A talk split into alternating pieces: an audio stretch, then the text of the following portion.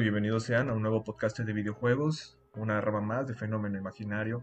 Hoy es un buen día, hoy es un muy buen día. Este, hoy estábamos para hablar sobre publishers y developers y hoy se nos une un invitado especial y más un poquito más adelante este, se los voy a presentar. Eh, primero saludo a, mi panel de analistas, entre comillas. Este, Wolf, ¿cómo estás? Bien, bien, por fin es viernes, llegamos a este bello fin de semana, otra semana más completa. Ah, y pues más que otra cosa, contento con la oportunidad que vamos a tener el día de hoy, ¿no? Un saludo a todos los que nos están viendo, por cierto. Pues un saludo a todos. Mi buen Wolf, este. Alejandro Mendiola, ¿cómo estás? Gracias. Este, también muy bien, estoy bastante ansioso por ver qué es lo que nos depara el día de hoy y el tema que la verdad es bastante curioso y llama mucho la atención. En efecto, en efecto, mentor. Y el buen Mike García se nos une desde Jalisco. Este, si no recuerdan quién es Mike, es una persona que está desarrollando un juego. Se llama Another Crusade. Pero bueno, ese es un preámbulo. ¿Cómo estás, Mike? Muy bien, muy bien, muchas gracias. Muchas gracias por estar aquí invitado. La verdad les agradezco mucho. Pues espero que los que están viendo se diviertan un poquito viendo lo que estamos haciendo. Pues sí, este, ahorita eh, aprovecho para leer los comentarios que Nidia nos dice qué guapo se ve Mentor hoy. Mentor, eres un eres el jalador del grupo, vaya. Eres un galanazo. Nada más nos falta que nos, nos pongan otra vez a un hijo, Mentor. Eh, Paula Rojas nos dice saludos chicos, saludos Paula. Pero bueno, este, estamos aquí el día de hoy para hablar sobre developers y los publishers de la industria de los videojuegos y nadie mejor para hablar sobre el, desarrollo de un videojuego que un desarrollador en sí. Este, bueno, Mike, te tengo unas preguntas y la audiencia quiere saber esto también. ¿Me podrías decir en qué consiste el día a día del desarrollo de un videojuego? Mira, el día a día está dividido, digamos, dependiendo la etapa del videojuego, ¿no? Eh, lo primero que quieres hacer cuando inicias a hacer un juego es como la preproducción del videojuego, lo que significa andar planeando qué vas a hacer, cómo lo vas a hacer, en cuánto tiempo lo vas a hacer, ¿sí? Todo este tipo de planeaciones eh, llevan a lo mejor un proceso, pues, no tan largo, podría ser, no sé, a lo mejor un 5% de tu, de tu proyecto, ¿sí? Pero es una etapa muy importante porque vas a estar decidiendo qué sí se puede hacer y qué no se puede hacer, dependiendo las limitantes que tú vayas a tener, ¿no? Llámese eh, tiempo, llámese personal y habilidades que tú tengas, ¿ok? Una vez que tengas esta parte ya hecha, entonces ya podemos pasar lo que sería el día a día normal de un development, que así es como hacer el juego, ¿no? Entonces aquí lo puedes dividir en muchas áreas, como por ejemplo lo que sería programación, pues lo que te tocaría hacer es básicamente, hoy sabes que tenemos que implementar esta feature en el juego, ¿no? Por ejemplo, llámese Mario Bros. ¿Qué tenemos que hacer? Pues que el monito salga. Ok, va. Entonces, pues es estar dividiendo las tareas en tareas un poquito más chiquitas que tú puedas ir desarrollando y ir haciendo poco a poco, ¿sí? Especialmente cuando tienes un proyecto muy largo. No te quieras comer como todo el mundo de una sola mordida, Entonces, es eso, ir haciendo tareas poco a poco. También tenemos lo que vienen siendo eh, modeladores, animadores, riggings, en caso de que sea 3D, pues. Este, hay gente que implementa dentro de, la plataforma en la que estás trabajando, testers. O sea, hay muchas áreas que, que complementan todo un juego. ¿sí? Entonces, pero yo creo que lo primordial es que tú tengas como una base de lo que quieres hacer y que todo esté como bien organizado en tareas para que sepas que puedes hacer cada día. ¿ah? Si no, la verdad es que estás yendo como ganso sin cabeza. O sea, no vas haciendo lo que se te ocurra, no vas a llegar a ningún lado. Tienes que hacer este tipo de planeaciones. Y ya, pues eso viene siendo tu día a día. Hacer la chamba que te toca para ir cumpliendo metas. Ok, vaya, como un desarrollo de, un software, así como tal. ¿Hay alguna metodología que sigas para mantener este, el ritmo o la concentración o las tareas que siguen? Sí, mira, yo utilizo la metodología Agile eh, específicamente Scrum, no sé si la conozcan ustedes. Para quien no la conozca, Scrum es, es, básicamente lo mismo que estaba diciendo. Tú tienes un proyecto muy grande y no te lo puedes aventar solo este, así nada más, ¿ok? Entonces se divide en partes pequeñas. ¿Por qué? Porque también si en algún momento tu proyecto toma un curso que ya no es el que tú esperabas, pues no te conviene seguir en el proyecto, ¿sí? O sea, vas a llegar a un punto donde acabes el proyecto, no te servir para nada. Entonces, tu proyecto poco a poco lo tienes que ir actualizando dependiendo de las necesidades del mercado. Entonces, Scrum, ¿qué significa? Dividir tu proyecto en lo que llamamos sprints. En nuestro caso, un sprint son dos semanas. Entonces, son dos semanas en las que tú tienes tareas asignadas, ¿no? Hoy sabes que este sprint vamos a hacer estos modelados, estas animaciones y este tipo de programación. Ok, va. Entonces, estas dos semanas dedicas enteramente nada más a eso, ¿sí? Y cuando se acabe un sprint, entonces tú ya decides, oye, ¿sabes que Sí, completamos las tareas, no las completamos, hay que cambiar cosas, se hace lo que se llama un sprint planning, haces tus siguientes sprint, tus siguientes dos semanas, ¿sí? Y entonces haces los cambios necesarios y va sobre la marcha, ¿sí? Entonces esa es la metodología principal que utilizamos. También esto también nos ayuda a saber cuánto tiempo tiene de duración el proyecto. Sí, porque no, también tenemos como recursos limitados. No es que digas, ah, sí, nos vamos a tomar cinco años para hacerlo. No, no, no, no. O sea, tenemos un tiempo designado y tenemos que acabar el juego en ese, en ese trayecto. Pues. Ok. Ok, este, bueno, ¿alguna pregunta que quieran hacer, muchachos? A mí me gusta la metodología que agarras, eh, no es, o sea, la conozco, he trabajado en otros proyectos eh, con esa metodología y me gusta demasiado dividir las cosas en subtareas más pequeñas y poderlas este, como que repartir o delegar. ¿Alguna otra pregunta, muchachos? Eh, tal vez no relativa directamente al, a la metodología que se está utilizando. Digo, también estoy familiarizado con el Scrum Work como tal y la forma en la que se trabaja es muy efectiva. Y yo creo que lo más importante es que cuando la repartes a la misma persona que se va a encargar de algo es a la que le preguntas cuánto tiempo le va a tomar realizarlo, ¿no? Entonces puedes eh, definir como que tus tareas de una manera más realista y no termina ni alguien medio matándose para tratar de completar el objetivo a medias, ni también eh, como quedándose más tiempo del, necesario para poder completar la tarea, entonces se consigue como un buen balance, sino tal vez eh, eh, un poquito más de introducción, tal vez leyeran un poquito de lo que había en, en, Facebook y demás este, sobre lo que vamos a hablar, pero bueno, aquí tenemos a Mike García. Mike García es desarrollador y líder del equipo de Dragon Bane Studios. Eh, ellos de hecho tienen un proyecto ahorita del que vamos a estar eh, platicando un poquito y de ahí viene que hayamos traído a alguien que tiene la experiencia y que actualmente está trabajando en, un proyecto de videojuegos, ¿no? Este, eh, nada más yo creo que como, para introducir un poquito más y mi pregunta Mike, ¿qué por, qué videojuegos y, cuánto tiempo más o menos llevas tú eh, o cuánta experiencia tienes ahorita ya? Tal vez no en la industria de los videojuegos, pero como tal en programación, tal vez, ¿no? Ok. mira, de hecho tuve la suerte de que en cuanto me gradué sí pude trabajar en videojuegos. De hecho, desde que estaba estudiando mi tirada siempre fue eso. O sea, yo siempre he sido bien gamer y mi tirada era como, estoy estudiando para hacer videojuegos y entonces no me salgo del tema, puro videojuegos. Este, de hecho, yo soy una mezcla extraña, o sea, no nomás soy programador, soy artista, este, no muy bueno, pero pues me defiendo. Este, hago modelados, hago ring, yo hago de todo, ¿ok? Eso fue lo que a mí me enseñaron. Yo de programación no sabía tanto. Pero al momento de buscar un trabajo, cuando apenas me estaba graduando, me tocó como la suerte de que no encontraba trabajo de modelador 3D. Entonces, eh, una empresa me dijeron, oye, ¿sabes qué? Está muy chido tu trabajo y todo, pero no sabes programar. Y yo, um, sí, pero pues mira mi trabajo 3D, pero sabes programar.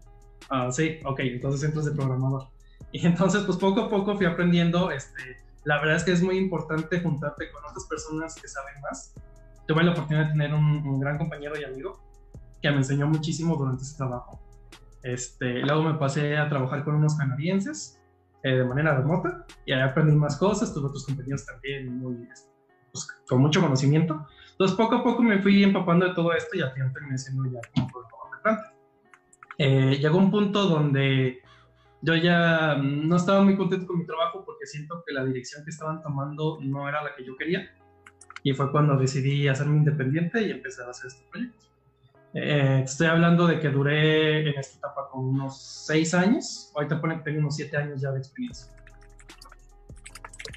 Ya veo. Eh, entonces, Fíjate qué curioso, porque yo creo que mucha gente, igual aquellos que piensan en, todo este asunto de empezar a, estudiar o tal vez desarrollar videojuegos en algún momento, creen que tienen que tal vez eh, caer en alguna compañía que desarrolle software de alguna otra forma o de alguna otra materia y, y que aunque después de la universidad tal vez necesitan otros 10 años de experiencia antes de poder meterse o adentrarse como tal al, desarrollo de videojuegos. Y qué padre que pues ahorita que, nos lo compartes, que, existe la posibilidad de que inclusive después de graduarte, tal vez, digo, como en tu caso no fue exactamente lo que querías hacer o tu rama, pero pues puedes entrar a, algo relacionado y empezar a obtener experiencia y, continuar dentro de ese mismo camino, ¿no? Ahora sí que, que, que tal vez no estés haciendo lo que lo que deseas en, en, el área correspondiente, en tu caso, pues como me comentas, te dedicaste más a programación que al arte o el diseño, pero a final de cuentas terminas haciendo lo que querías, que son videojuegos, ¿no? Y terminas empapándote con más de eso, ¿no? Este, eh, en específico ahorita con el mercado actual que tenemos, eh, creo que mm, se necesitan más desarrolladores de software y demás, ¿no?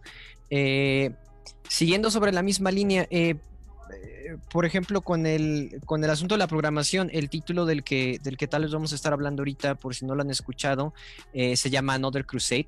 Es un videojuego que Mike y dos compañeros más están desarrollando para, eh, a lo que recuerdo, es PlayStation Network, Nintendo Switch y creo que en Kickstarter agregaron las metas de, agregarlo a móviles, ¿verdad? Si mal no estoy. Sí. Primeramente era para PC, PC y Mac. Y, este, y obviamente sí nos interesa mucho lo que es el Switch y PlayStation 4. Tenemos ahí nuestros stretch goals para que nos ayude a llegar a esas metas. Y mucha gente nos pidió que efectivamente pusiéramos a juego en móvil.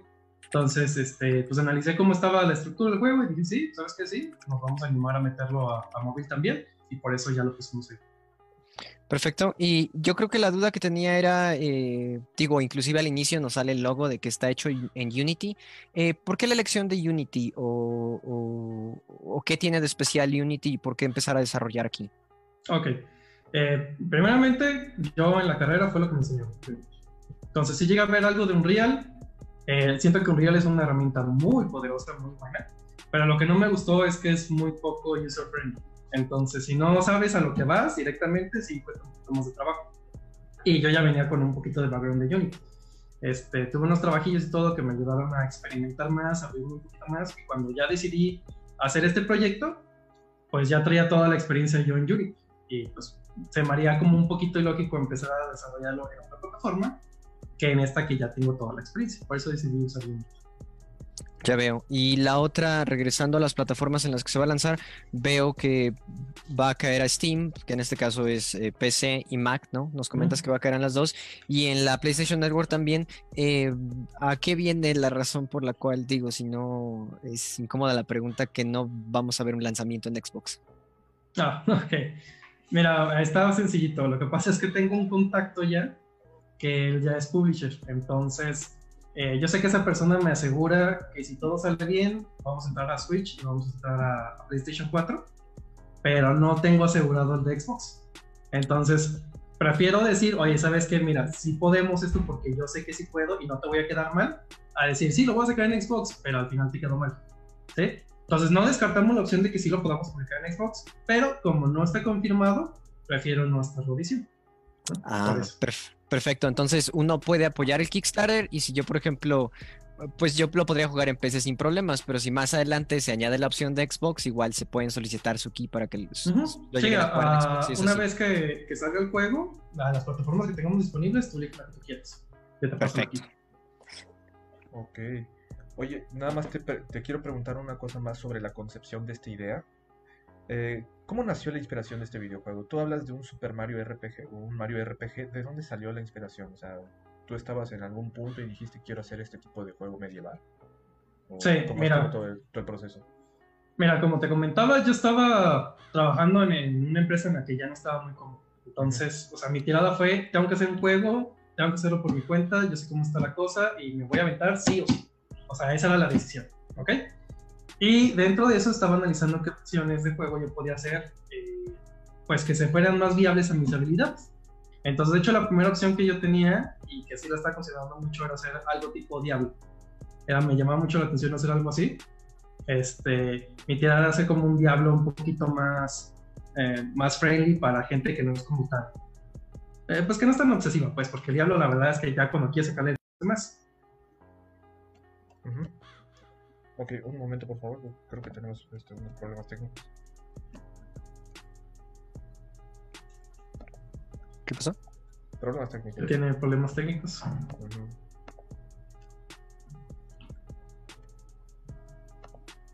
Ya. ¿Listo?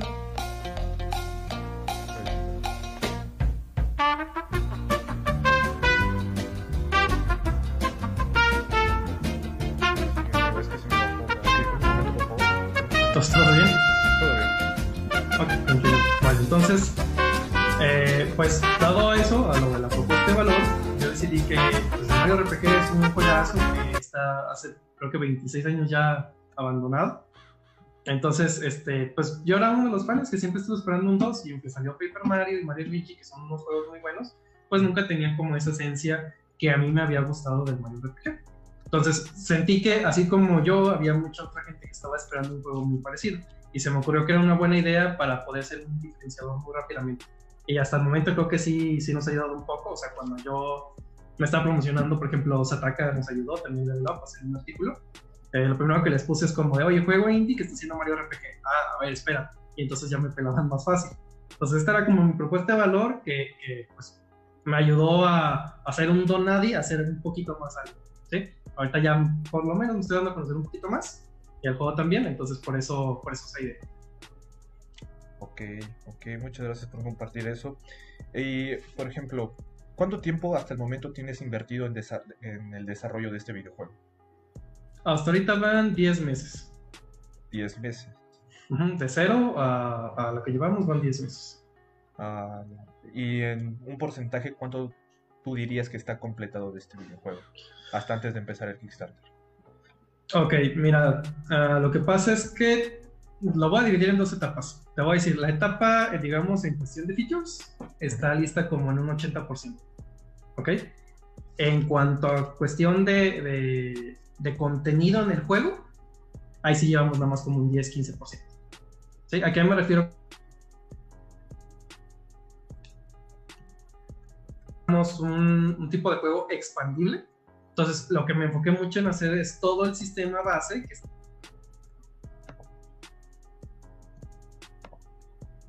más enemigos, más escenarios, más personajes, era todo el sistema ya está hecho. Entonces, por ejemplo, un enemigo lo meto directamente del modelado a la animación. al juego. Entonces ya no tengo que programar nada, nada más lo meto, le meto el código y pongo variables en dado caso de que, ah, pues quiero que se tarde tanto en golpear, o quiero que haga el ataque de este efecto, pero todo eso ya está programado. ¿Sí?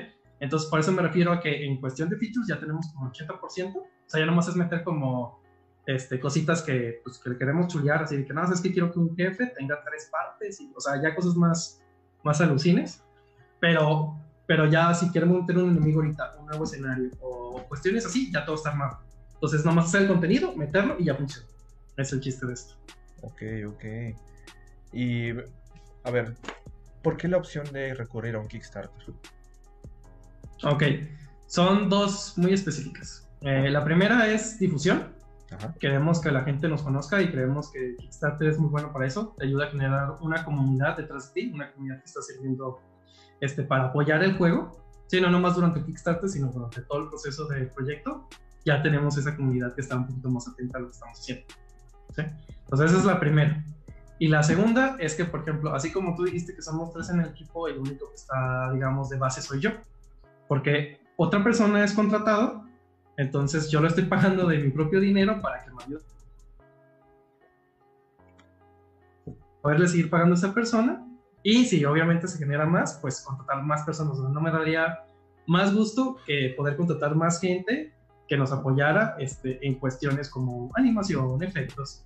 Porque ahorita todo eso lo estoy haciendo yo. Entonces, para eso más que nada es el Kickstarter. Para contratar más gente y seguir adelante. Ok. O sea que, o sea que tu, tu, tirada o, a lo que vas aquí en este caso es que, digo, tocan madera por acá, pero en dado caso de que el Kickstarter inclusive no llegue a ser exitoso, tu intención es completar este título y lanzarlo, tal vez aunque te tome un poquito más de tiempo, dado el hecho de que, de que tú solo básicamente lo podrías desarrollar, ¿no? Sí, es correcto. Oh, wow. Este, fíjate que me gustó mucho la forma en la cual decidiste trabajar con el juego. Me recuerda mucho a, la forma en la cual eh, funcionan títulos como, bueno, como Left 4 Dead y demás, que en realidad tienes como tu modo director en el cual puedes agregar un cuarto, puedes agregar enemigos y en realidad como ya todo está estructurado, no tienes que programar individualmente cada una de sus acciones, ¿no? Entonces, está padrísimo porque así como lo comentas, existe la posibilidad de que después del lanzamiento puedan ustedes agregar contenido adicional eh, y sea de una manera más eh, fácil o consistente inclusive para ustedes, ¿no? Sí, claro. De hecho, es una de las opciones que tenemos. Eh, esto también está hecho porque en el caso de que no salga el Kickstarter y yo necesite cortar el juego, pues ya está, ¿no? Hasta ahí. Pero si tenemos la oportunidad de alargar mucho el juego, pues órale, o sea, ya no es crear contenido y órale, ya está, métele y hacemos un juego más largo y más entretenido. ¿sí? Pero sí, sí es importante tener esta base y para los que sean desarrolladores que nos estén viendo, eh, yo les recomiendo que sí traten de siempre formar un tipo de sistema que sea replicable para que luego no sufran con el, ay, es que ahora queremos meter esto y ya no se va a poder. Uy, no, sabes que nomás podíamos hasta aquí. No, no, no, para nada. O sea, con este sistema, síguele. O sea, digamos que estás haciendo un edificio. Haces la base bien, este, bien estructurada y a partir de ahí ya puedes construir los pisos que quieras arriba. ¿Sí? Pero si desde el cimiento no está bien construido, vas a empezar a construir arriba y se te va a caer. Ese es el chiste de esto. Ok. Y a ver, Mike, una pregunta. Cuando el polo cultural de los desarrolladores de software y de videojuegos está en California, ¿por qué quedarte en México? Yo siento que aquí sí estamos un poquito... Mm, ¿Cuál sería la palabra correcta? No le estamos metiendo tantas ganas pues, como deberíamos. O sea, aquí tenemos muchísimos gamers, me incluyo, y siento que es un desperdicio no poder hacer cosas aquí en el país. ¿Sí? Porque pues yo ya trabajé también en una empresa canadiense y, ya vi cómo está la cosa. Pero, y bien pude haber dicho, ¿sabes qué? Pues me voy a trabajar en una empresa de Canadá y, o de Estados Unidos, no pasa nada. Pero yo siento que esa no es la tirada. Siento que nosotros tenemos mucho potencial, que podemos sacar adelante y ¿por qué no? Ya salieron otras empresas como Bromium, que también estuvo ahí su Pato Box muy exitoso. Y, este, y, así como ellos, siento que podemos ser otra empresa así, que salga adelante, ¿no? Que apoyemos aquí el país. Entonces, este, para empezar, no estamos haciendo esto por, por fama y gloria ni nada parecido. Creo que es más por un amor al arte, si lo quieres ver así. Entonces, ¿por qué no quedarnos aquí? ¿Por qué no apoyar al país? Ok, ok. Bueno, Alex Mentor, ¿tienes alguna pregunta que quieras hacer? No. Este, afortunadamente sí, aunque ya me ganaron la mayoría de mis preguntas. Este, esto es solamente una, una respuesta, bueno, una pregunta tentativa. O sea, supongamos que el juego de Another Crusade ya se ha lanzado oficialmente. ¿Tendrías en mente lanzar algún otro título? ¿O tendrías la idea de lanzar otro título? Mm, no igual o a, lo mejor parecido. Sí, mira, de hecho eh, es una pregunta interesante. El juego precisamente se llama Another Crusade porque es otra cruzada. Entonces el plan es que si esto sale bien, nosotros estamos preparando la historia para tener una precuela. Esa sería la cuestión que queremos hacer. Entonces, si pega bien, sí, si podemos hacer la precuela. Si no pega muy bien, a lo mejor vamos a tener que hacer otro tipo de juego diferente pero la idea es esta. La idea es preparar todo para hacer una historia un poquito muy completa y que podamos hacer la precuela. Ese es el chiste de todo esto. Ok, ok. Aquí yo te quiero preguntar algo, Mike. Este, nosotros ya jugamos el demo. O sea, a mí me, a mí me gustó demasiado lo que vi. Work in progress, así como lo decíamos con Wolf, pero nos estaba gustando mucho. Eh, ¿Le podrías dar un poco de contexto de cómo, en qué mundo o cómo se desarrolla el Another Crusade a la audiencia? Ok, ¿te refieres en cuanto a historia? Sí, en cuanto a historia. Ok. Eh, bueno, pusimos un poquito de historia dentro de Kickstarter, pero básicamente el chiste es que eh, cuando tú inicias el juego, acaba de terminar una guerra. Esta guerra era entre humanos y lo que vienen siendo monstruos para ver quién era la raza dominante. ¿sí? Eh, en una batalla final se decidió que los humanos eran quienes ganaron, ¿sí? y empiezan a caer estos meteoritos que se ven en el intro, a lo que da a entender que los monstruos están haciendo como Mm, quieren recobrar ese trono, pues, de la raza dominante. ¿sí? Entonces, ah, no quisiera dar muchos, muchos detalles por cuestiones de spoilers, pero el chiste es cómo se desarrolla eh, esta pelea entre las razas y que, y que puede haber algo más. Sí, que, que, no siempre va a ser nomás ellos dos, sino que puede haber algo más. Eh, y, y, los motivos en cuanto a esta guerra también están en cuestión. Entonces, Pero básicamente es eso, esa cuestión, la guerra entre monstruos y humanos y el, el poquito más que hay allá. Eso es lo que queremos entender. Pero sí, no me quiero muchos detalles para no, para tener spoilers.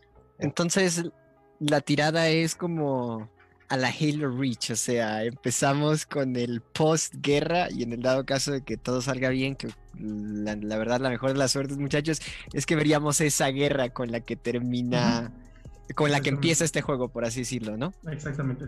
Supremo, ah, Ya veo. Oye, fíjate que me gustó mucho este... También cuando jugué el demo, porque lo jugué, de hecho, lo volví a jugar esta, esta mañana otra vez, este, una de las cosas que me gustaron fue eh, que trajiste de vuelta toda esta situación de las mecánicas de, del timing, ¿no? Eh, para aquellos que no estén familiarizados, yo la verdad jugué muy poco Mario RPG.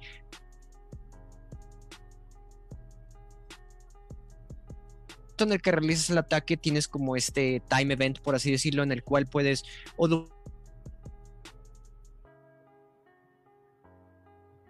disminuir el daño con el que te, con el que te impactan o inclusive negarlo completamente. También incrementa eh, la fuerza con la cual estás haciendo magia o tus ataques. Esa es una mecánica que debo decir, probablemente hay más ejemplos, pero que solo he visto en Mario RPG hace muchísimo que después vi en PlayStation 1 con Legend of Dragoon, si alguno ha tenido la oportunidad de jugar Legend of Dragoon, eh, y que la última vez que recuerdo haberla visto fue en Lost Odyssey para Xbox 360, pero ya estamos hablando de casi hace 10, 15 años, ¿no? Entonces, a mí una de las cosas que me llevó es que la verdad, eh, al principio cuando lo estaba jugando me estaba costando un poquito de trabajo como que agarrar el timing hasta que le puse atención a las a las animaciones de cada jugador, de cada enemigo, ¿no? Entonces, por ejemplo, sé que el lobo como que hace la cabeza en círculo y hasta que llega hacia arriba es cuando te va a atacar, etcétera, etcétera, ¿no? Eh, y una de las cosas que me gustó es que me quedé sin pociones, este, y por suerte gané la habilidad de curarme. No creo que sea gran spoiler por ahí, nada más tengo que llegar a dos, creo, tres. Este, pero se me hizo padre que ya que me quedé sin, sin pociones, dije yo, no, pues la tengo que jugar a la perfecta porque no me quiero morir, no quiero hacer respawn, nada de eso. Y gracias a esta mecánica fue que pude continuar y terminé con la vida llena y subí otros dos niveles porque básicamente estaba haciendo parries perfectos a diestra y siniestra. No debo decir que era lo más fácil del mundo. Tiene su grado de dificultad. Este. Pero la mecánica me agrada. A lo que quería llegar era. Eh, aparte de esta mecánica, hay tal vez otras cosas que vayamos a ver en el juego más adelante que tal vez no hemos visto en el demo, o inclusive hay alguna mecánica, eh, por ahí nos preguntan en, el stream, eh, que tal vez no se pudo agregar al juego y que, te hubiera gustado por algún motivo técnico. Ah, sí, mira, vamos por partes, porque ya me hiciste muchas preguntas, se me eh, la primera en cuanto a la mecánica, sí, o sea, como tú bien dices, este, otros juegos grandiosos como Legend of Dragon y Lost Odyssey que también son muy buenos. Sí, son, son de los pocos que tiene esa mecánica de timing. Eh, yo creo que era lo más importante que teníamos que tener este juego. Yo siento que era de lo más importante que tenía Mario RPG y que quisimos casi, casi pasar directo. Este, ya nomás hicimos un poquito de tweak en cuanto a los valores para que si pudieras hacer más el parry de bloqueo perfecto, porque el Mario RPG era más difícil. Entonces, esto lo hicimos por dos razones. Uno, hicimos el juego más difícil de lo normal al mismo tiempo bajamos la dificultad de hacer este tipo de parries para que si hay algún, algún valiente que se quiera aventar el juego así que nivel 1 y todo, que sí lo pueda pasar. O sea, como puedes bloquear absolutamente todos los ataques, entonces te lo puedes aventar así. Eso era de, lo principal. Otras mecánicas que vayamos a ver en el juego. Eh, sí, de hecho, o sea, parte de lo que quise enseñar con el demo era que pues tienes esa mecánica de andar saltando, que hay plataformas, que hay cosas y obviamente eso lo vamos a llevar un poquito más fuerte en los siguientes niveles, ¿no? O sea, es un poquito más complicado, pues tengas que hacer más cosas. Este, sin hacer mucho spoiler, puedes agarrar otras armas y si lo pasaste, te fijaste que hay una arma que también te ayuda a hacer otro tipo de acciones, no, no spoiler. Entonces también queremos eso, que dependiendo del arma que tú tengas, puedes hacer diferente tipo de, acciones y eso te ayuda a resolver los puzzles de diferente manera. Este, mecánicas que queramos meter que no pudimos por cuestiones técnicas. Eh, no diría sí, sí queremos meter otra mecánica este, de lo que yo le llamo las reliquias. No estamos seguros todavía si lo vamos a meter o no, pero haz de cuenta que sería algún tipo de habilidad, eh, como por ejemplo hacer un tipo dash, ¿no? O sea, por ejemplo, no sé si llegaste a jugar Metroid, Super Metroid, había una habilidad en donde salías corriendo así disparado, ¿sí? Entonces se nos ocurre que, por ejemplo, podías apretar un botón y correr tantito, unos dos segundos así súper rápido, y eso que te ayuda a resolver otro tipo de cosas. O sea, para expandir un poquito más la mecánica de exploración. No, todavía no lo tenemos confirmado porque todavía no está desarrollado, pero lo tenemos como lo llaman un nice to have. O sea, si nos queda tiempo para hacerlo, sí lo vamos a hacer. Si no, pues entonces no, no es una core mechanic, no es algo que sea súper necesario para el juego, entonces por eso todavía lo tenemos ahí como, como work in process. Este, no diría que, que es una por cuestiones técnicas, porque pues realmente no hemos tenido ningún problema así técnico en especial, o sea, lo que hemos querido hacer lo hemos hecho. No, la verdad es que ahorita no tenemos ningún impedimento así, oye, quisiéramos hacer esto, pero no lo hicimos porque creo que ese tiempo ya pasó, o sea, se fueron un juego viejitos se puede decir, no, o es que ya es que no tenemos memoria o alguna cuestión así, pero no, creo que ahorita no hay ningún problema así que yo diría técnico como tal, más bien sería cuestión de tiempo de dedicarnos a hacer las cosas, pero aparte de eso, no. Ok. Uh, Mike, y en cuanto a diversificación de tramas o a jefes, ¿hay algunos que no han llegado o descartaron por completo en el juego? Que dijeron, sí me gusta esto, pero ¿sabes algo? Mejor lo dejo, lo dejo de lado.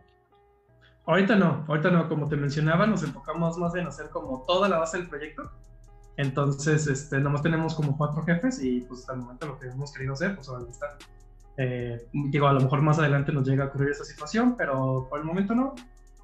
Todo, lo que hemos querido meter, lo metemos.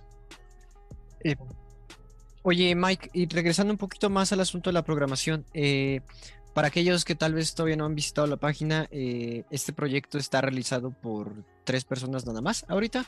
el buen Mike García, que acorde a, la descripción que tenemos, es programador, artista 3D, eh, rigger, animador, y también se carga del render. Eh, de ahí tenemos a Wen Camo, ¿no? espero no haber hecho pedazos su nombre. Este, que también es artista 3D, eh, diseño de arte y diseño de enemigos. Y de ahí tenemos a Cés Becerra, que se está encargando de la música y la parte está haciendo, está haciendo la de tester de videojuegos, ¿no? Para muchas personas podrían creer que tal vez un equipo de tres personas es, es demasiado pequeño. Eh, sin embargo, nos comentas que llevan 10 eh, meses trabajando en esto y la verdad que el resultado se ve bastante sólido. A mí en lo personal me gustó mucho el diseño de arte.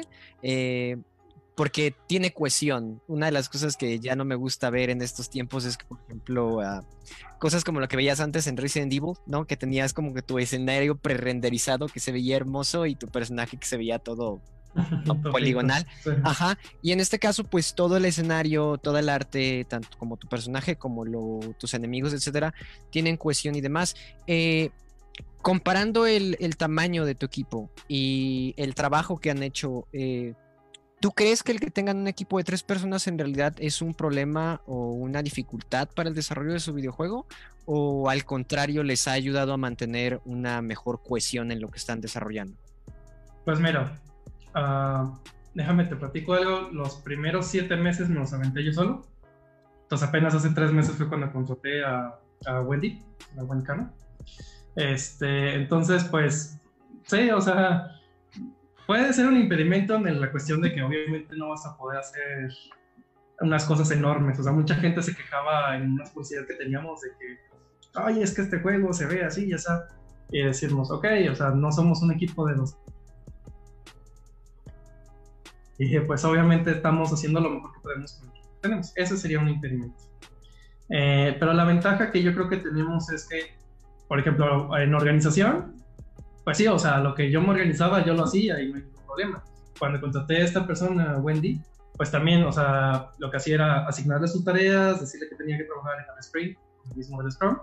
Y, este, y de hecho, ella muy habilidosa, pues se encarga de hacer todo, simplemente me pasa lo que está haciendo, le doy el visto bueno, continúo trabajando y entonces todo me lo pasa ya listo. Okay. Es el encargado de la música. Eh, pues simplemente decirlo, oye, sabes que mira, tenemos un escenario que va a ser este, un castillo de hielo, ¿no? Ah, ok, perfecto. Y entonces empiezo a hacer la música y me pasa cierto tipo de pedacitos. Oye, ¿cómo lo ves? ¿Cómo suena? Ah, sabes que sí suena muy bien, o cámbiale un poquito estas notas, cámbiale un poquito acá. Y entonces vamos trabajando esa sinergia eh, muy mano a mano y eso es muy bueno.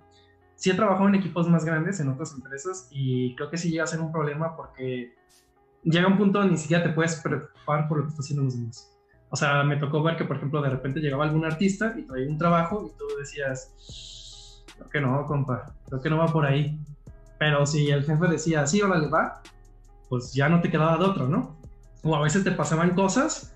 Ah, también importante, o sea, lo que se llama el pipeline A veces te pasaban cosas, pero las cosas no están listas para que tú las puedas meter. Un ejemplo muy sencillo, haces un, haces un modelado 3D y está viendo en un eje y tú necesitabas que viera en el otro. Entonces, si es arreglable, en, Unity simplemente lo, lo, rotas y todo eso, pero es como decirte, simplemente por este tipo de cuestiones se pierden tiempo. Y poquito, en poquito tiempo se van haciendo cuestiones cada vez más grandes. A veces también hay malentendidos. No, es que yo pensé que era así, yo pensé que era así. Entonces, si cuando tienes un equipo más grande, si, si suele haber este tipo de problemas, más si la persona que se está organizando eh, no tiene tanta experiencia, siempre llega a ser un problema. Entonces, sí, o sea, pros y contras. Pros, pues tenemos mucha comunicación y está saliendo las cosas exactamente como queremos. Contras, pues no, no puedes hacer algo tan enorme como tú quisieras en ese sentido porque no tienes el manpower para hacerlo. Pero ya es, es cosa también de que tú al momento de organizar tu proyecto, pues sepas con qué cuentas y qué es lo mejor que puedes hacer con lo que cuentas. No, no quieras decir, ah, sí, vamos a hacer 3 millones de mundos y todo, porque no lo vas a hacer. O sea, la verdad es otra. Entonces sí, esas son, son las cuestiones. Ya veo. Muchas gracias, Mike. Ah, Mike, una pregunta. Este, más adelante, más allá de, este, los equipos de trabajo y toda la metodología, ¿tienes planeado algún el número total de horas que quiere que quieres que dure tu juego? Sí, la planeación principal es entre 8 y 10 horas. Y si nos va bien en Kickstarter, sí lo podemos alargar como hasta unas 15 horas. 15 horas. Vaya, o sea, no es, no es nada corto para nada. Mm. No, de hecho en lo absoluto. Y una de las cosas que me gustaron es que eh, por los core mechanics, y así como lo dices tú, Mike, sí lo veo como un título que al rato y pueda terminar eh, en cierta manera como en una comunidad de speedrunning. Porque sí requiere como, ¿cómo lo puedo explicar? Tiene una curva de aprendizaje bastante buena. Es decir, eh, a lo que lo llegué a jugar es algo fácil de aprender, difícil de perfeccionar, ¿no? Este, y, creo que es un, sería una excelente introducción para todos aquellos que quieren brincar un poquito a todo este asunto de los RPGs y que en realidad no tienen la experiencia con algún título más grande, ¿no? Porque, eh, pues mucha gente de repente tal vez quiere brincar algo como un Tales of Berseria o Tales of uh, o quiere jugar Final Fantasy 13 o 15 o algo así, y la verdad es que a veces uno termina abrumado con toda la información que tienes que absorber y este es uno de los eh, pocos títulos que no es porque sea sencillo en realidad, porque si no te eh, sus detalles bastante complejos, eh, sino es bastante fácil de simplemente tomar el control, empezar a explorar y agarrarte de golpes por aquí y por allá, ¿no? Que me imagino que era parte del diseño. Exactamente.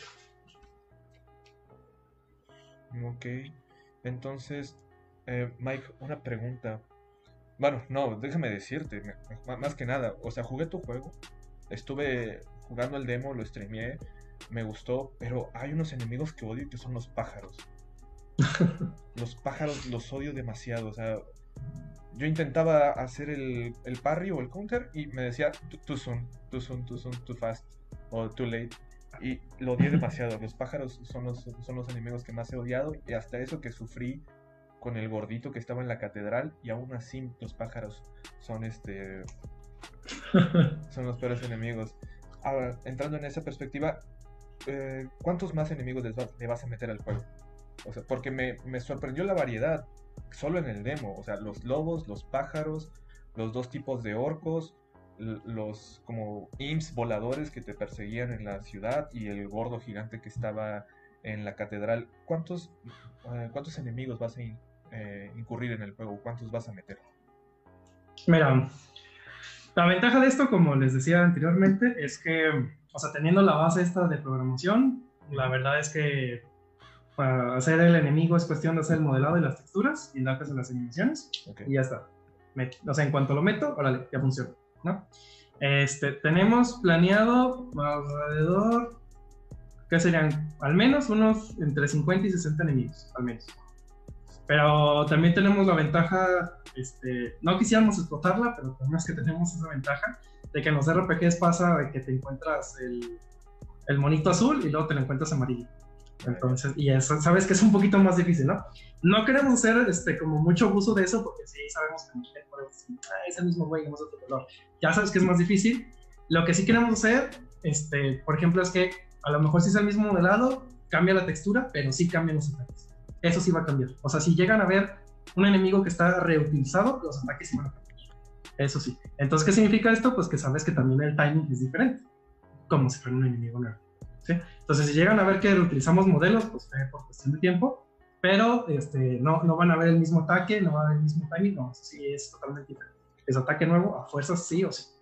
Sí, me, eh, me, sorprendió cuando vi el ogro, el ogro verde y luego el ogro rojo que te empezaba a lanzar ataques de, magia. Ah, básicamente es algo así, ¿no? Sí, sí, o sea, o sea, era básicamente el mismo modelado, se hicieron unas poquitas modificaciones, un poquito más de adición, que pusimos un collar, que los cuernos, pero sí, o sea, como viste, los ataques son totalmente diferentes. Entonces con eso ya se siente un poquito más mal. Eh, yo tenía otra pregunta con respecto a la jugabilidad. Eh, veo que en el Kickstarter todavía hay más héroes que no conocemos, aparte de los que están en el demo, ¿no? Eh, y de los que están anunciados. Mi pregunta era en realidad, ¿de qué tamaño puede ser mi party? No hablo de cuántos personajes en total vamos a poder tener, sino cuántos voy a poder tener en el combate en ese momento. Porque entre la forma de pelear, entre las armas que puedo elegir y entre los personajes que tenga dentro del party, pues agrega un buen tanto de mezcla. Y así como tú comentas que con las armas hay estilos de pelea, por así decirlo, pues se puede hacer como esta eh, personalización dependiendo de cómo juegues tú, ¿no? Si eres muy ofensivo, un poquito más defensivo, etcétera. Entonces, ¿cuántos, ¿cuántos personajes vamos a poder tener en combate? O tanto amigos como enemigos, ¿qué es lo que podríamos llegar a ver? Mira, vas a poder elegir tres de esos cinco y cada personaje tiene tres armas diferentes. Entonces cada arma ya sabes que es un diferente timing, como se prueba en el dedo. y este, eso, y pues cada, cada uno tiene sus propias habilidades. Ahora también cada personaje tiene diferente tipo de build, ¿de qué me refiero? Unos son más, eh, más propensos a cuestiones mágicas, unos son más propensos a cuestiones físicas, unos son balanceados entre uno y otro, este, o de velocidad para que sean más rápidos en los turnos. Entonces ya la verdad es la mezcla que tú quieres y como ya viste también, este, al momento de subir de nivel puedes utilizar tus puntos bonus. Entonces también está padre porque tú puedes tener, digamos, el mago que tú ves en el demo, pues es más, uh, más atípico a lo mágico, ¿no? Pero tú podrías decir, no, sabes que yo lo quiero estar subiendo todo el tiempo a lo físico y ya te generas un personaje más balanceado. ¿sí? Entonces también está para que tú puedas modificarlos un poquito en esa cuestión. Ok. Una pregunta, yo tengo una, cosa sobre la jugabilidad, una cuestión.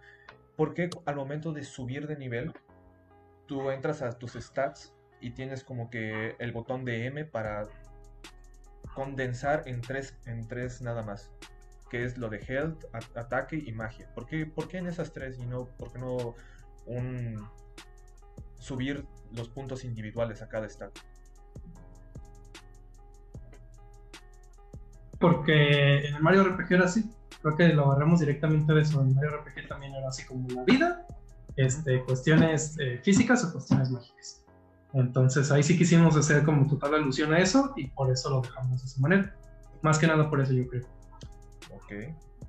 Eh, regresando también, continuando en el asunto de jugabilidad, eh, ¿van a agregar force feedback a aquellos que juguemos con control, aunque sea en la PC?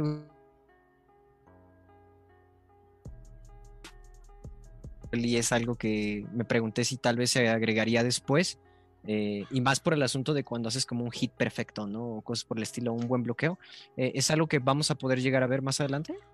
Mira, fíjate que qué bueno que me lo comentas porque no lo había pensado, pero, pero me agrada mucho que me lo hayas dicho porque creo que es algo que sí podemos incluir sin ningún problema. O sea, ya, ya había trabajado yo, por ejemplo, con el Oculus y, y me tocó también meterle el Rumble y era, es muy sencillo. Entonces, sí, no lo habíamos metido porque no lo habíamos pensado, entonces de hecho te agradezco el comentario y sí, creo que sí, si podemos lo podríamos meter. Eh, le, vas, eh, le vas a poder, bueno, en el producto final vamos a poder configurar nuestro layout en el keyboard. Es que se me hizo muy incómodo jugar con J y K. Sí, sí es algo de lo que nos han comentado. Mira, la posición de las teclas las elegimos así porque queríamos hacer, o sea, si te fijas, las teclas J, I, K y M son las que están como en la misma posición, exacto, como en una cruz igual que el control. Entonces, por cuestiones de, que fuera pues esa misma alusión de los controles y que te sintieras como, como que puedes apretarlos sin verlos, por lo mismo que estás viendo en la pantalla, por eso lo hicimos así. Pero sí nos han hecho este, mención de que no, no se han sentido tan cómodos.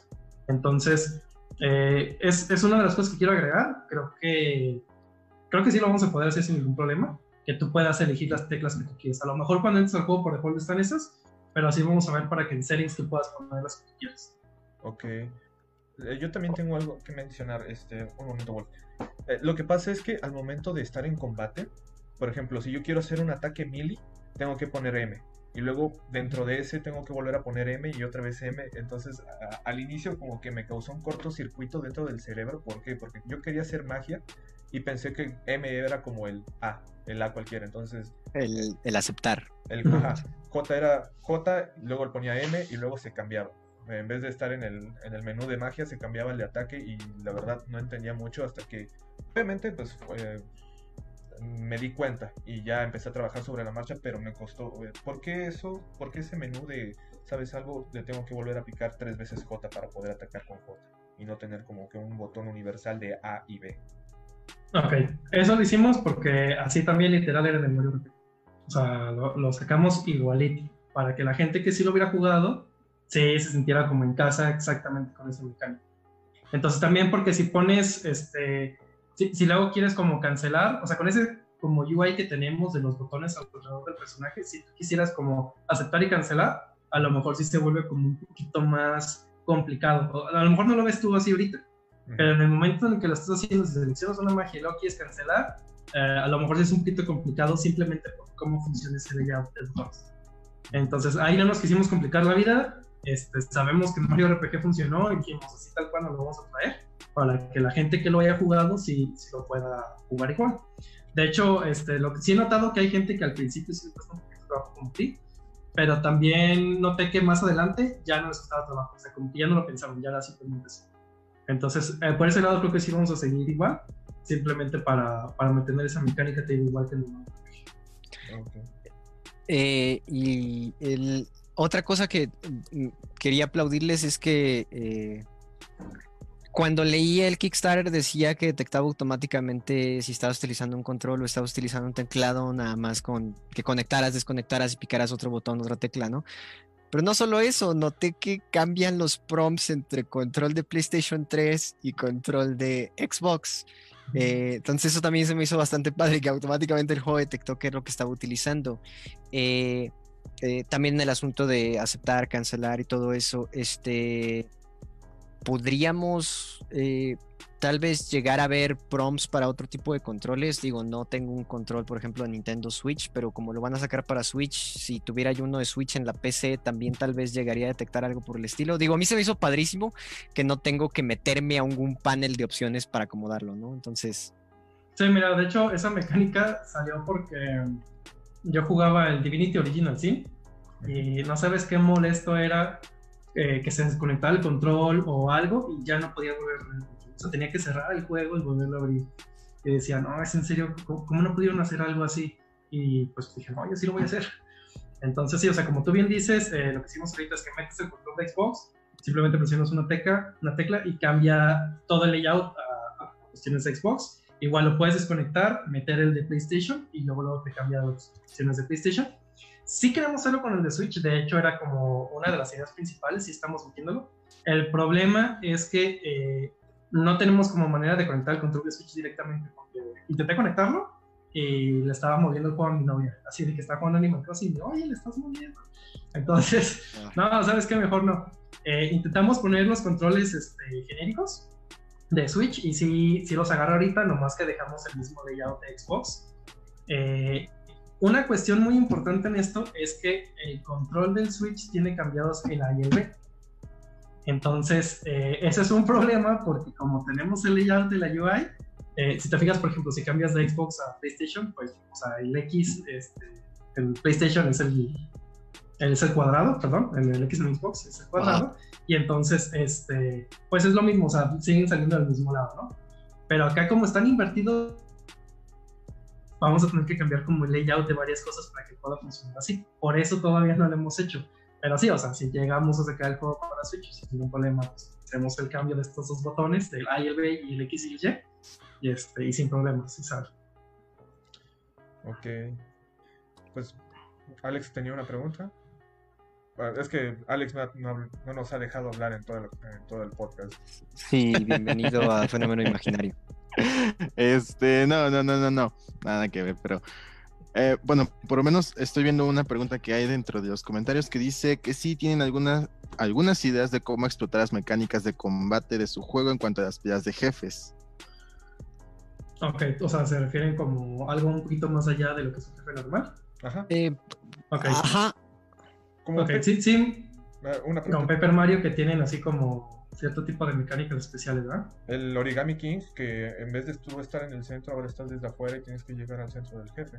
Más o menos así. No sé si. Sí, un poquito más de mecánicas. Ajá. Pues mira, eh, parte de lo que metimos en el demo, igual sin hacer mucho spoiler, eh, el último jefe del demo sí tiene un poquito de diferente la mecánica. O sea, no es como que llegues y lo golpees nada más. Se metió una mecánica para que tengas que hacer algo en específico. Entonces, sí, o sea, ese es uno, pues, o sea, es digamos como el inicio porque también es apenas el segundo jefe, pero después sí queremos meter jefes con más dinámicas.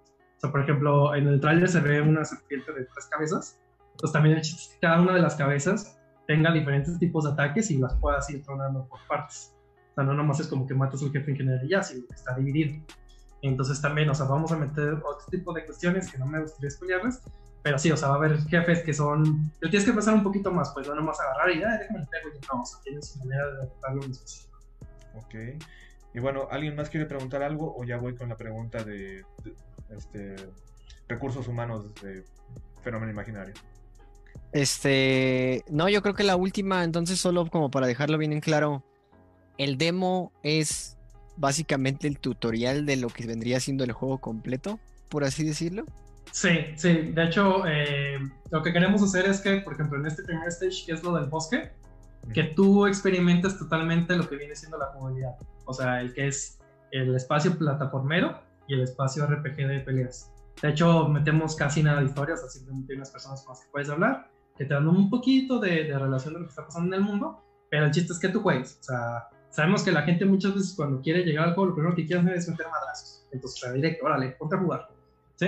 Y en esta segunda parte, que es cuando llegas al pueblo, entonces ya la cosa es un poco más lenta, ya te vamos a ir explicando más de la historia, cómo funciona, este, los personajes que hay, ¿sí? Y para que te des una idea de qué cosas puedes esperar más allá. O sea, obviamente estas son como las mecánicas más simplificadas para que puedas experimentarlo en un principio, pero eh, piensan que cuando jueguen el juego completo, esto va a ser llevado a otro nivel. O sea, obviamente hay cursos mucho más complicados, hay jefes también mucho más complicados y difíciles, este, va a haber historia todavía mucho más complicada. Sí, pero ahorita es nada más como de pura probadita de, que te abras la mente a este mundo nuevo. Ok. Mike, ¿dónde te pueden encontrar nuestros, los que nos están escuchando? ¿En qué, redes sociales? ¿Cómo pueden encontrar tu Kickstarter? Ok. Eh, primero que nada tenemos nuestra red principal que es Facebook. Ahí nos pueden encontrar como Dragon Bay. Este, la ponen, yo creo que ahorita sí somos de los primeros que sale. Tenemos un, emblema que es como un dragoncito, la cabeza de un dragoncito rojo. Entonces, este, esa sería la primera. Estamos también en Twitter. Ahí estamos como arroba No nos dejó poner el Dragon Bane, no sé por qué. Studios Bane. Entonces, este, esas serían las dos principales, las que estamos actualizando a diario. Eh, para el Kickstarter, si en el Kickstarter le ponen Another Crusade, eh, ya les va a salir. También este, en el mismo este, Kickstarter tenemos un link a itch.io. Ahí tenemos el juego, el demo, que cualquiera lo puede bajar. De hecho, tenemos dos versiones para que si hay alguien que dice, oye, ¿sabes qué? Es que mi computadora no lo va a correr porque es viejita. No hay ningún problema. Tenemos dos versiones. Tenemos la versión normal y la versión low quality. Eh, también un comentario sobre esto. Al final en el juego sí vas a poder tú elegir las opciones de, de calidad. Simplemente ahorita por cuestiones del demo lo hicimos así. Una persona nos lo pidió y este, que, tenía una compu más viejita y presentamos esta versión para que pudiera jugarla, entonces no se apuren. Es muy probable que esta versión la puedan jugar con una compu hace 7 años, tal vez, o hasta más. Está muy ligera. Mike, eh, ¿se puede jugar en Mac también? Sí, se va a poder jugar en Mac, nomás ahorita el demo lo tenemos nomás por PC. Ok, ok. Sí, pero, pero la versión final sí, sin problemas, sí va a estar en, eh, te lo confirmo así 100%. Este, entonces está el Kickstarter, eh, Another Crusade, de ahí pueden ir a Itch.io o de Itch.io buscar Another Crusade y de ahí irse a Kickstarter, están ligados. Y este, tenemos, este, como decía, el Facebook, eh, el Twitter, tenemos Instagram, nada más que se básicamente copia lo mismo de, Facebook. En Instagram estamos como Dragon Ball Studios. Eh, LinkedIn también, por si tienen ahí por cuestiones de trabajo. Y lo último es nuestra página web, que es dragonbanestudios.net. Ok, ok. Ah, ahora Mike, vamos con la pregunta importante y pues a todos los invitados de Fenómeno Imaginario le preguntamos lo mismo. ¿Qué preferirías perder? ¿Una mano o una pierna? una, pierna, yo creo, porque con las manos trabajo. si no tengo la pierna, mínimo me voy en silla de ruedas, yo creo, pero con las manos trabajo. Entonces, prefiero perder la pierna. Ok, muchas gracias. Mike, entonces yo creo que esto es todo por el día de hoy. Muchas gracias por llegar con nosotros, Mike. Eh, espero que más adelante, igual en el lanzamiento o antes del lanzamiento, pues, te podamos tener de vuelta como para platicarnos del, avance que has tenido eh, con Another Crusade y cómo está en ese punto del desarrollo. Ah, bueno, eh, recuerden a todos los que nos están viendo, nos pueden seguir igual este, por Twitter, Twitter, Facebook, mm, Instagram y otras redes sociales como YouTube. Estamos como Fenómeno Imaginario. También pueden seguir al buen Mike. Acaba de pasar sus redes sociales. Y yo creo que sería esto por el día de hoy. Eh, el buen Wolf, ¿tienes algo para decir?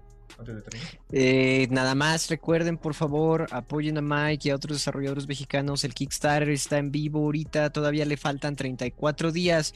Entonces, métanse a la página, chequen el juego, chequen el demo, está súper fácil de, nada más lo descargan y en el ejecutable está dentro, le dan doble clic, no tienen que instalar nada, corre por sí solo, lo cual se me hizo padrísimo también, eh, y por ahí pueden ser backer, ¿no? Entonces, este, muchas gracias nuevamente a ti Mike y a, y a Dragon Bane por haber participado con nosotros y venir a apoyarnos. Eh, y, pues mucha suerte con su videojuego. La verdad, a mí, a mí sí me gustó y, espero, espero jugarlo por completo en su fecha de salida. ¿no? muchas gracias. No, la verdad, muchas gracias por invitarme. Este, muchas gracias a los que nos están viendo, la verdad. Y sí, apóyennos. Y ni siquiera les digo que nos apoyen así como, como a la ceguera. Jueguen el demo, esa es la invitación que yo les hago. Jueguenlo, disfrútenlo. Y si de verdad les gustó, entonces sí, apóyennos. Y tenemos también muchas recompensas muy padres por si quieren meter un poquito al desarrollo del juego como hacer items, hacer NPCs, hacer este, voces y tenemos un super boss, esos que te matan en cuanto te ven, casi casi, que son más difíciles que el jefe final. También tenemos una recompensa de uno de estos por si alguien le interesa. Entonces, pues sí, les invito a que jueguen el demo y si les gusta, ahí está el Kickstarter. Pues muchas gracias. Sí, también me sorprende porque el backer más bajo es de 250 pesos y está genial. Mm, sí, es el juego ya completo. Sí. Bueno, eh, Alex, ¿algo que tengas que decir antes de cerrar? sí, definitivamente sí. Eh, creo que la verdad el desarrollo de este videojuego es bastante interesante, toda la temática, el arte, creo que es algo que me llama muchísimo la atención. Quizá la estética también, que creo que se ve bastante cute, toda esta, toda esta parte del caballero, y es algo que a mí me llama la atención. A mí, si bien este cast ya lo sabe, y inclusive Wolf si no sabes, me, llama mucho la, atención los juegos que tienen temática para niños. Entonces, me llama muchísimo la atención, me gusta. Y si bien eh, al ponerme a investigar más sobre este videojuego, me encontré con mm, varios canales de YouTube que se han dedicado de lleno a, jugar esta demo, creo que es algo bueno, que, que la comunidad eh, se dedique de lleno a, a, probar este tipo de videojuegos y que la apoyen. Y pues por mi parte también, no, no he tenido la fortuna de, de, jugarlo o probarlo, porque tengo una Mac, entonces no lo he podido. Eh, pero si bien ya mis compañeros ya han, te han podido decir, o sea, lo han probado, les gustó, te han comentado un poco más acerca de las mecánicas y es algo que pues en lo particular, hasta el momento en el que pueda cambiar de sistema operativo, voy a poder probar y puedo dar un poquito más de este, mis opiniones.